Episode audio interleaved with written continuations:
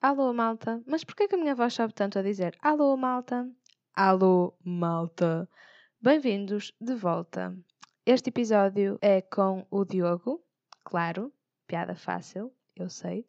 E eu e o Diogo fomos colegas na licenciatura e somos vizinhos desde sempre, mas só descobrimos isso quando já estávamos juntos uh, em Guimarães. E gravamos este episódio no carro do Diogo, estacionado, mal estacionado, à porta da minha casa. Portanto, se ouvirem outros carros a passar e as janelas do carro a abrir, já percebem porquê. Neste episódio falámos sobre hum, o primeiro dia de aulas do Diogo, na escola primária, sobre o facto de ele ter sido gordo e como é que foi evoluindo a relação dele com o seu próprio corpo, e sobre a importância da família e a vontade dele próprio de ser pai. É isso. Espero que gostem, fiquem para ouvir e até já.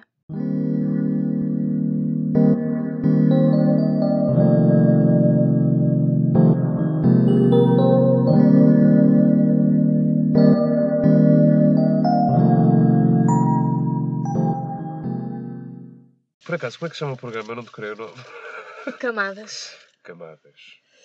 Pronto, uh, se calhar deixo de fazer isso só para não começar a minha primeira pergunta com muito ruído. E abre também um bocadinho o meu, que eu também já estou de cigarro na mão.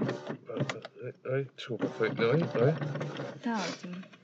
Eu quero começar isto bem e, portanto, a primeira pergunta que eu tenho, nem é uma pergunta, é um pedido, é fala-nos da tua infância. Ai, Jesus da minha Porque infância. eu, genuinamente, comecei a pensar nisso e tu não falas muito da tua infância, tipo, não sei grandes detalhes sobre a tua infância. Tipo, nós somos vizinhos e nem sequer sei se cresceste aqui ou numa aldeia recôndita no meio de Ninhos. É assim, por acaso é muito curioso. Uh, vinha saber há pouco tempo que eu, de facto, vivi em Rio Tinto. Eu nasci no hospital, no, no Terço, nasci no Terço. Eu dizia sempre que era no, no Hospital Santa Maria, mas uh, foi erro, até há, uns, há dois anos. O Terço é onde? É em Rio Tinto? Não, o Terço é atrás do Teatro Nacional São João. Uh, ok. Eh, Foi onde a minha mãe trabalhou. Sim, nasci bem e depois fui parar a Rio Tinto. Essa é que é a parte mais chata. Pronto, depois fui. eh, vinha, vinha aqui para, para a casa onde estou agora, porque hum, a eu estava quando estava em Rio Tinto eh, foi porque a casa ainda estava a ser finalizada. Então, Ok. mal ficou finalizada, eu vim viver para aqui. E fiquei sempre por esta zona. Eh, fui para o Hotel eh, Nossa Senhora de Fátima. Hum, até ao meu sexto ano, fiz lá o meu melhor amigo e, como me recordo, eh, o Rafael. E depois. Disseste ATL. Não, o meu melhor amigo é. Rafael. Mas foi para o hotel, a Nossa Senhora Porque eu percebi hotel e eu tipo, ah, a casa estava a ser finalizada e eles foram para um hotel. Sim, que viver em Rio Tinto. Foda-se. Não vivi em Rio Tinto durante muito tempo, graças a Deus. Não posso eh, frisar o suficiente isto. Mas Ah. assim, no geral, o que é que te lembras tipo da tua infância? Hum, Lembro-me basicamente tudo, de certos momentos. Qual é que é a primeira memória que tens? Tens presente? Eu sei bem bem a minha, por acaso. Epá, não- Porque dizem que só tens memória a partir dos 3 anos, mas eu fui um bocado atrasada e a primeira memória que eu tenho é o meu aniversário do quarto ano. Tipo, estar Do fazer- quarto ano? estar a não, não é do quarto ano da primária, é estar a fazer 4 anos. Mas também é porque tenho boas fotos disso e não sei se não é aquela coisa de as fotos Associar- influenciaram uma imagem que eu acho que tenho na memória e se calhar é só das fotos. Hum, por acaso, a única memória que eu tenho é quando já estou no primeiro dia de aulas. Eu não me recordo. Tenho fragmentos de, de pessoas e de, de- que depois vieram a tornar-se meus colegas de turma no, no meu primeiro ano. Mas eh, são, pá, são, são mesmo memórias, são fragmentos. Não é uma coisa muito. Ah, eu lembro de ter feito isto com aquela Uhum. pessoa. Eh, só me lembro mesmo do, do primeiro dia de aulas. Pá, estava assustadíssimo. Mas por exemplo, não me recordo ter essa associação já a partir de tipo dos 3 anos, 4, 5.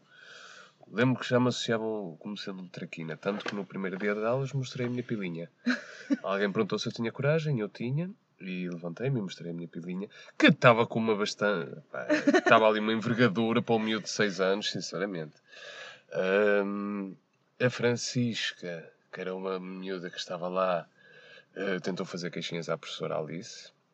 Mas a professora Alice disse: é o meu primeiro dia de aulas e eu não quero ouvir queixinhas nenhumas. Portanto, safei-me. Portanto, escolheste o dia certo para mostrar a pílula. Sim, É. basicamente sim. E correu muito bem. Eh, fiz logo amigos, graças a isso. Portanto, essa, essa é a única memória que eu tenho da minha infância. De, de resto, não, não me consigo mesmo lembrar de mais nada. Então, isto é um facto do conhecimento geral, porque o Diogo fez um trabalho. Foi um trabalho foi tipo uma apresentação a um professor? Ou uma Foi- acho- foto? Ou uma coisa Acho que foi assim? ao Rogério Nuno Costa, se não me engano. Tu chegaste lá tipo com uma foto da tua infância, não sei porquê, e antes de mostrares a foto já estavas tipo, malta, eu, eu já fui gordo. Então toda a gente sabe que o Diogo já foi gordo. Isso é que eu- com o meu segundo nome ia ser Diogo Martinho. Não vou dizer qual é, agora. Porque ias nascer no dia de São Martinho. Porque nasceste no dia de São Nasci Martinho. no dia de São Martinho e os meus pais trocaram o nome. Não foi para um melhor, não vou dizer, para deixar suspense e para vocês verem o próximo episódio. Ou não. Mas pronto, conta-nos lá como é que foi ter sido gordo e como é que é tipo, ainda hoje, como é que foi, como é que foi sendo e como é que ainda é a tua relação com o teu corpo. Ora bem, no início era, um- era uma coisa que eu, que eu odiava. Eh, Toda a gente gozava comigo e eu sofri, sofri imenso com isso e, e ganhei boa, eh, imensa raiva. Um, Chamavam-me gordo, pipa de meio quilo, o que de facto até era bom, eu que não conseguia fazer essa analogia. Que é pipa de meio quilo, ou seja, só pesava meio quilo. Uh, mas, era- mas eram essas bocas e, e eu andava muito à porrada por causa disso. Com os meus próprios amigos e com esse tal Rafael. Um, mas, mas foi muito difícil no, no início, até ao quarto ano. Mas eras violento tipo por natureza ou começaste a ser violento porque sofrias esse bullying, vamos dizer? Ora bem, eu acho que já tinha alguma violência em mim. E acho que isso depois se intensificou com o facto de me chamarem gordo e pipa de meio quilo, porque não, não sabia lidar com isso, com o Ok. facto de ser gordo. Hum, não compreendia onde é que estava o erro. Isso que é já na primária? gordo. Isto, isto já na primária. Ok. E então isso, ah, quando percebi que era um motivo de gozo, intensificou essa raiva que tinha dentro de mim, que eu não percebia muito bem o que é que era, nem, nem percebia esse sentimento. E pronto, de primeiro ao quarto ano foi, foi, foi se intensificando por causa dessa, de gozar, e depois era sempre, ia sempre à baliza. Quando ia à frente cansava-me logo e depois afinal preferia a baliza, nem, nem estava mal. Mas depois a parte mais engraçada é que também hum, isso trouxe algum respeito eh, para os meus colegas. Não que eles deixassem de gozar, mas eh, enquanto que no início gozavam com mais frequência, quando perceberam que, porque eu também, para além de ser gordo, era alto. Uhum. Ou seja, pá, eles eram todos minorcas comparados comigo na primeira classe. Então eu dava cabo deles, basicamente.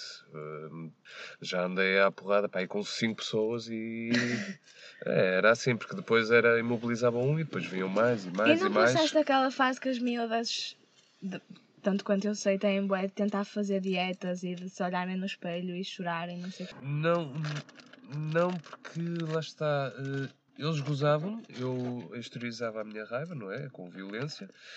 Eh, e então nunca. Nunca, nunca chegava a levar isso para casa, por assim dizer. Ok. Conseguias ver que o problema era deles por estarem a gozar contigo e não teu E por não teres meu. alguma coisa errada que não Sim. tinhas, mas que podias ter achado que tinhas. Sim, sim, sim, sim. Ok. Houve só uma situação, mas acho que isso foi mais à frente, não me recordo bem da minha idade, mas foi uma noite e recordo-me disto porque ainda há pouco tempo falei disso com os meus pais, foi engraçado, ve- veio à baila. Ahm, não, não me recordava da idade, havia uma educadora de infância e eu adoro natação, adoro nadar. Nadar para mim é a coisa mais magnífica que existe. Eh, talvez essa sensação de não saber, pronto, não ter aquele peso na água, Uhum. consigo flutuar e sempre adorei, sempre foi muito libertador para mim. Eh, e eh, nessa altura andava na natação com, com o hotel, Nossa Senhora de Fátima. Eh, Como é que nunca andamos na natação juntos? Para que piscina é que iam?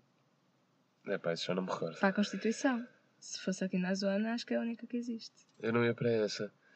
Que tinha tipo o quartel dos bombeiros ao lado, não é? Epá, eu vou-te ser sincero, eu não me recordo muito bem, mas eu acho que não é essa da, da Constituição porque eu já, já fui lá Ok. mais tarde. Bem, Não- enfim, nunca nos cruzamos Era- na piscina, mas tu estavas lá na piscina. Mas estava lá na piscina e depois eh, no, era a hora do lanche, quando nós saímos da piscina, e ela dava sempre um pão, a empregada, não é? Que estava lá, que Ah, eu era, acho que já me contaste isso. que era a filha da Dona Lucinda. Nós estávamos na natação, ele estava a distribuir os pães, entretanto, pronto, fui para um dos primeiros, comi logo.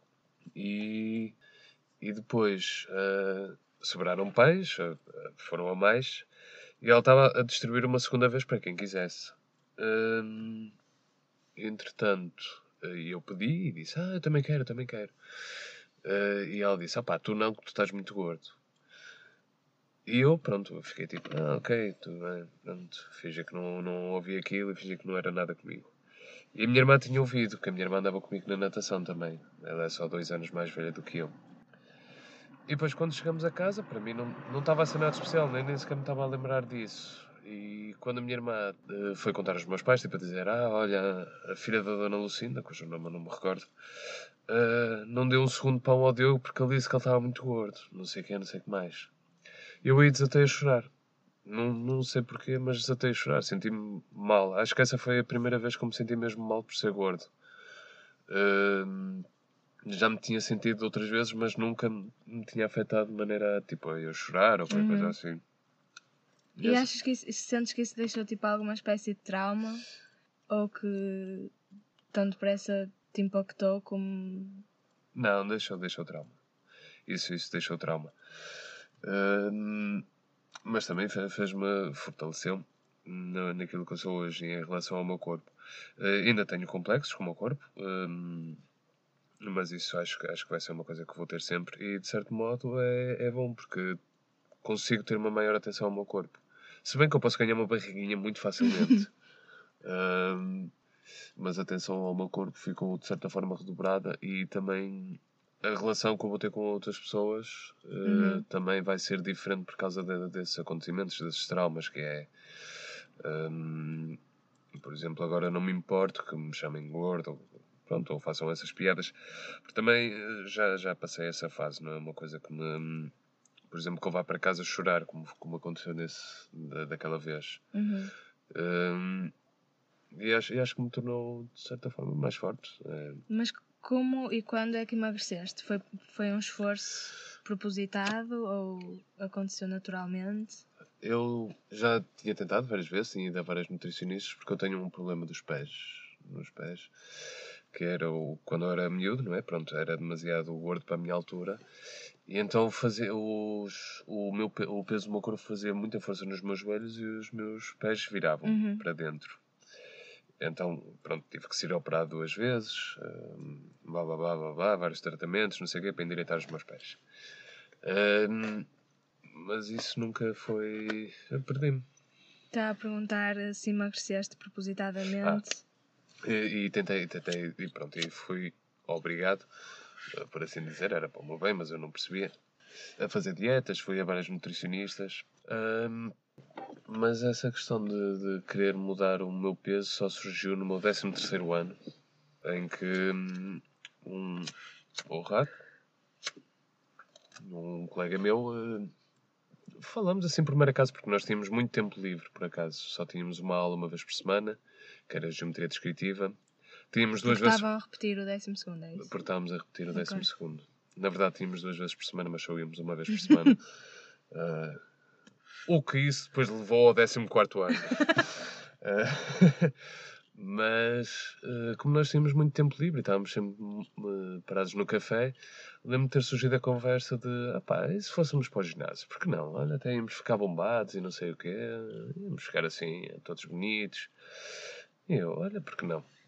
E então fomos nos inscrever, vimos um ginásio low cost, que é o Fitness Hut, e nós decidimos ir lá inspecionar. Fomos ver o ginásio, não, nenhum dos dois percebia nada daquilo, estávamos a olhar, ele estava a dizer, ah, estas são as máquinas, aqui são os halteres, e nós, uau, sim, que grande estabelecimento.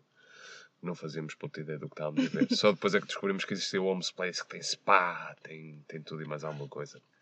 E pronto, inscrevemos no Fitness Hut, e aí é como eu percebi, pronto, eu sou uma pessoa eu sei que não parece, mas eu sou muito focado. Quando meto uma coisa na cabeça, eu sigo-a até ao fim. E quando me meti no ginásio foi, ok, eu vou perder peso. Não, não quero nem, nem ficar bicho, nem grosso, nem nada disso. Isso era mais uh, o rato. E então pronto, aí foquei-me em, em, perder peso. Não tinha nenhum uh, limite.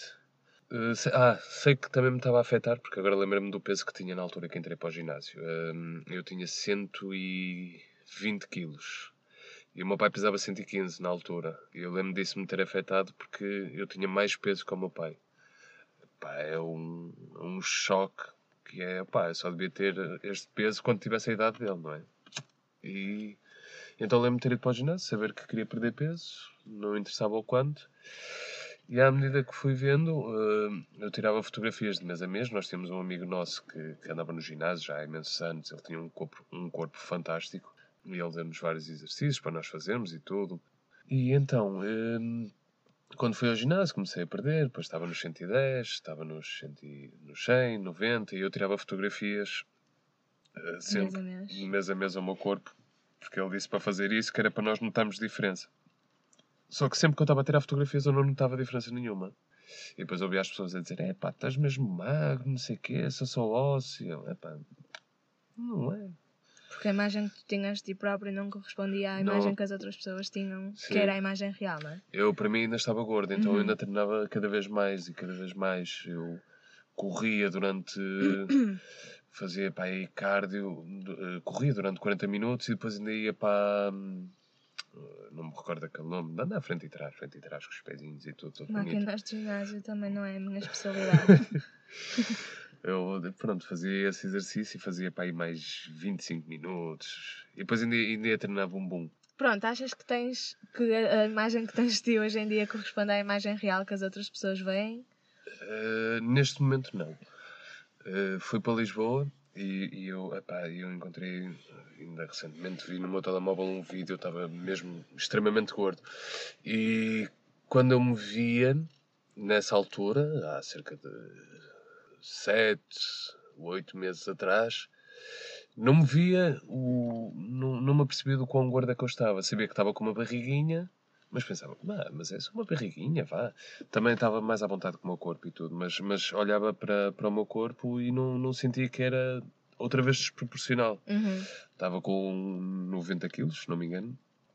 E entretanto, como fui para Lisboa, eh, pronto, o meu regime mudou. Por exemplo, aqui no Porto ando muito de carro e em Lisboa tenho que andar mais de transportes públicos. E lembro-me, tipo, no início, a pensar: "Ok, isto até vai ser engraçado, até pode ser que eu comece a exercitar qualquer coisa, nem que seja andar. Quem sabe até posso perder alguns quilos. Não sei quanto, quanto é que peso neste momento, mas é que toda a gente está-me a dizer que eu estou magro. Eu tenho um bocadinho essa noção que estou um bocadinho, estou mais magro, pelo menos o inchaço já o perdi, mas não me sinto magro, nem acho que esteja. Eh, até acho que tenho que perder ainda mais peso. E acho que é uma coisa que vais ter de combater durante toda a tua vida, essa coisa de teres uma imagem irrealista, de te achares sempre mais gordo do que aquilo que estás. Eh, se me vai acompanhar para o resto da vida, eh, possivelmente, eh, se bem que eu agora vou ter uma atenção redobrada, eu vou voltar ao ginásio e tudo, acho que sim, mas não vejo como uma coisa prejudicial. Vai ser uma, uma coisa para eu, para eu ter sempre uma maior atenção em relação ao meu corpo e à minha saúde. Uhum. Não é uma obsessão, nem é o trauma, é uma questão de ser Sim, é pelos saudável. motivos certos. Não, mas estava agora aqui a pensar na história que contaste dos dois pães e de isso só te ter eh, afetado quando a tua irmã contou aos teus pais. Hum. E a pensar que se calhar também teve tanto impacto essa ouvires a história contada aos teus pais mais do que presenciares a história na primeira pessoa, porque os teus pais estavam lá a lidar com aquilo. Hum. Sim. Corrijo-me se eu estiver errada. Não. E também aproveito para puxar o assunto da família e para te perguntar só assim, não precisas de entrar em pormenores, como é que é a tua relação com a tua família e a importância que isso tem na tua vida, que eu sei que é muita. Em relação à primeira questão, cujo eu vou demorar 3 horas a responder. sim, sim, não, isso, aí- isso aí tens razão. Eh, o facto de ter o- os meus pais ouvir aquela situação, para mim foi, foi muito constrangedor, foi muito estranho mesmo. E de certa forma senti que tipo era uma vergonha para eles, e acho que foi por causa disso que, que me afetou tanto. Uhum. A questão de epá, ser uma vergonha para os meus pais é uma coisa terrível, é uma coisa que me assombra mesmo.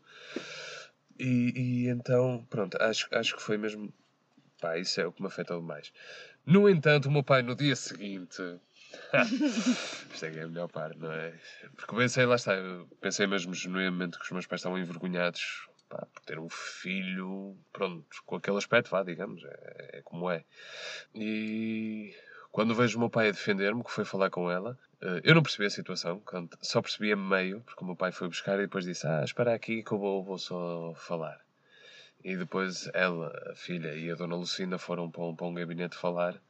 E no final a filha saiu e pediu-me imensas desculpas, mas eu não estava a perceber a situação. Eu, para mim, já tinha ultrapassado. Eu estava a dizer: Ah, não faz mal, mas está tudo bem. Uh, com uma voz mais esganiçada e, e, com mais uns quilos. Não, por acaso devia estar agora mesmo, por acaso. mas em proporção para a idade. É, uh, e lembro-me do meu pai, vinha com aquela cara lixado, e lembro-me da, da dona Lucinda e, do, e da filha dela nem sequer olharem para o meu pai, estarem a olharem para o chão. E pronto, eu aí já percebi. Eu, epá, esse é o olhar que eu faço quando o meu pai me dá nas orelhas. Ok, então já percebi que vocês também levaram nas orelhas. Mas demorei muito tempo a perceber uh, que, que, o meu pai foi-me ali defender. Um, dou muita importância à minha família. Acho que é uma coisa muito importante. E Pá, adoro, adoro, família. Para mim, família é uma coisa, acho que é, é uma coisa inacreditável. Uh, mas, mas a família pode ter, uh, acho que não, não é preciso ser aquele. Uh, como é que eu vou te explicar? Não precisas ser do meu sangue para ser da minha família. Sim. Uh, reflito isso também no, nos meus amigos, tipo, eles também fazem parte da minha família, é mais as pessoas que eu me rodeio que eu considero minha família. Mas pronto, é, eu, eu dou mesmo muito Mas sim, também tinha aqui esse tópico do teu grupo de amigos ser um grupo de amigos super sólido e antigo. Estavas aí a falar do rato, tipo, no 12 ano, que é uma pessoa da tua vida eh, de quem eu ouço falar ainda hoje. Mas sim, tens essa segunda família, ou primeira família, ou. Uh, segunda parte da família, que são esse, os teus amigos, os amigos, não só esse grupo especificamente, mas imagino que todos no geral. Ah, uma coisa engraçada que eu tento juntar sempre toda a gente que eu gosto, tanto como já vos apresentei o Rato e uhum. o resto dos meus amigos mais sólidos, mas quando se trata de mostrar aos meus pais, aí é que existe uma, uma divisão. Mas isso tem a ver mais com a personalidade do meu pai e com, com a personalidade. Pronto, porque o meu pai é muito por exemplo, enquanto eu vejo os meus amigos como família e consigo associá-los à família, o meu pai não é que não os associe, mas faz uma divisão entre, ok, eh, esta é a família dos amigos, esta é a família de nós. O meu pai sempre foi muito nós os quatro, e somos uhum. nós, o quatro, nós os quatro sempre unidos. Uh, e então, pronto, mas o meu pai já conheceu vários amigos meus, mas o meu pai não se mostra tanto. É mais fechado. É mais fechado. Uhum. Mas também, primeiro estás a falar mais do rato do que dos outros todos. É verdade, do que dos outros todos. Eles vão ficar Tony, com ciúmes, não precisas dizer. E também estás a falar mais do teu pai do que dos outros todos.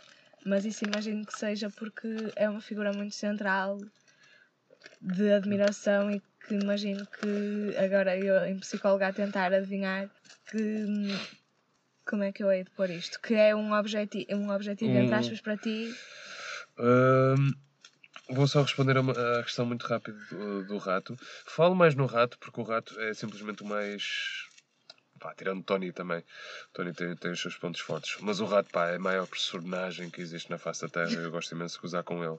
Uh, portanto, é que eu falo mais nele por, por ter essa facilidade. Uh, o meu pai é uma, uma figura muito central na minha vida. Pá, sempre admirei o meu pai e ainda hoje admiro pá, nos conselhos, em tudo. Não quer dizer que os siga, atenção, a maior parte das vezes até nem, nem os ouço. Não os ouço, no sentido que o meu pai dá o conselho, mas eu acabo por fazer a coisa oposta.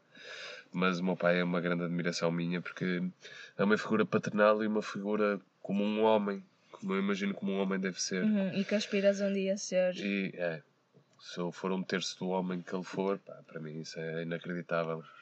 E tens também essa vontade de construir família e ser pai ou ah, não para sim, já? Sim, sim. Uh, oh. pá, adoro crianças. Pá, adoro bebés. Bebés e ver a evolução deles. Acho, acho que é Como uma é coisa que está esse relógio biológico? Extraordinário. Este relógio biológico não está pronto, porque eu agora que estou a trabalhar e estou a receber o meu dinheiro, estou a perceber que pá, eu não consigo ter dinheiro para nada. Não é suficiente para, para eu ter um filho. Portanto, acho injusto se eu agora.